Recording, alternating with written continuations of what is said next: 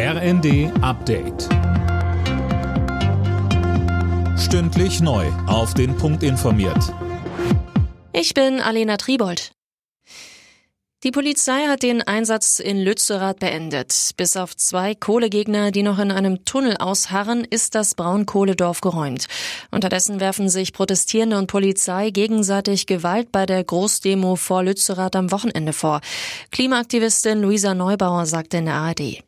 Erst einmal finde ich es absurd und ehrlicherweise schockierend, dass ein Polizeieinsatz, bei dem eine hohe zweistellige Zahl an verletzten Aktivistinnen und teilweise schwer Verletzten als professionell eingestuft wird.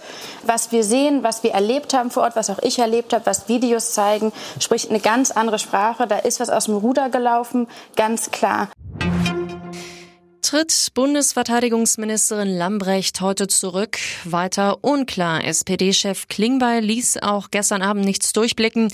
Er sagte im ZDF, er kommentiert keine Zeitungsartikel. Die hatten am Wochenende Spekulationen über einen Lambrecht-Rücktritt angefacht. Im Kampf gegen Armut und Hunger in der Welt fordert die Hilfsorganisation Oxfam Regierungen auf, höhere Steuern auf Vermögen und Übergewinne zu erheben. Die zusätzlichen staatlichen Einnahmen müssten dann in Bildung, Gesundheit, soziale Absicherung und Frauenrechte fließen, fordert Oxfam. Weltweit sind derzeit 828 Millionen Menschen von Hunger betroffen, heißt das. Der Winter feiert in dieser Woche wohl vielerorts in Deutschland Comeback. Laut deutschem Wetterdienst ist vor allem in den Mittelgebirgen und rund um die Alpen mit Schnee zu rechnen. Außerdem wird's wieder kälter.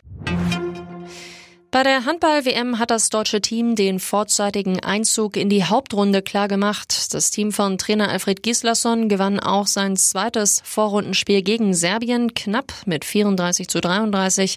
Kapitän Johannes Goller sagte nach dem Spiel in der ARD. Wir sind leider in der Abwehr ein bisschen zu viel geschwommen von Anfang an, dafür aber heute über 60 Minuten super angespielt. Jetzt ist man natürlich stolz. Äh, die Atmosphäre hier ist super. Äh, das, das macht unglaublich viel Spaß. Und jetzt haben wir noch ein Gruppenspiel, was wir natürlich gewinnen müssen.